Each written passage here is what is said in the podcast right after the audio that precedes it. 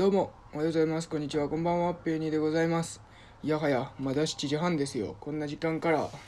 ちょっとね、休みやーとか思って、いきなりずっとビール飲んでましたね。ちょっと半分酔っ払ってます。すいません。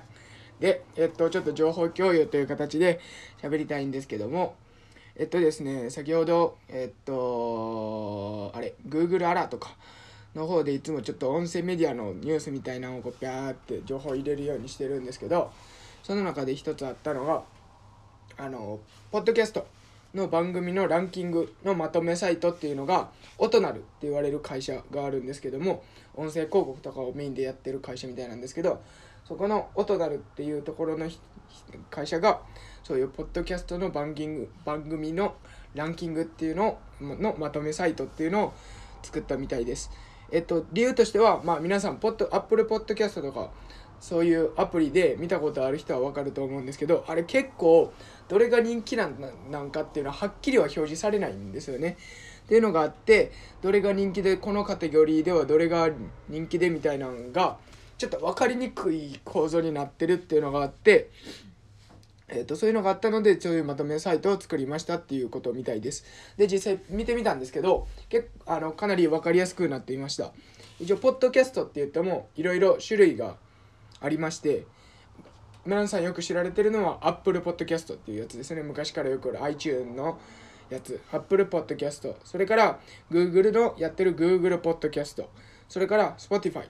それぞれの各えー、っと何て言うのかな。各、えー、っと媒体ごとのランキング。番組のランキングになってます。でただランキングのえー、っと表示の番組数が全然違いまして Apple Podcast っていうのが一番多くて200番組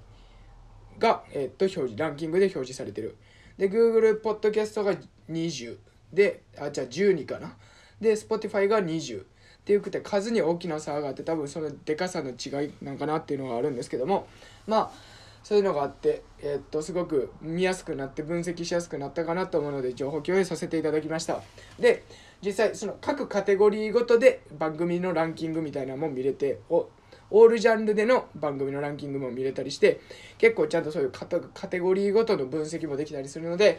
えっと一つえっとポッドキャストでは流行ってるけどヒマラヤとかスタンド FM とかそういうところではまだ全然参入されてないような番組とかカテゴリーなんかがあるならそれいち早く「えいや!」っつってあの始めてみるっていうところのそういう参考に使えるんじゃないかなと思ったのでえっと情報共有させていただきましたあただ一つちょっとこれだけ申し訳ないんですけどもそのランキングっていうのがそもそもどうやってつけられてるのかっていうところまでは僕ちょっとまだはっきりさせることができてないのでちょっとその辺はおのおの調べていただけると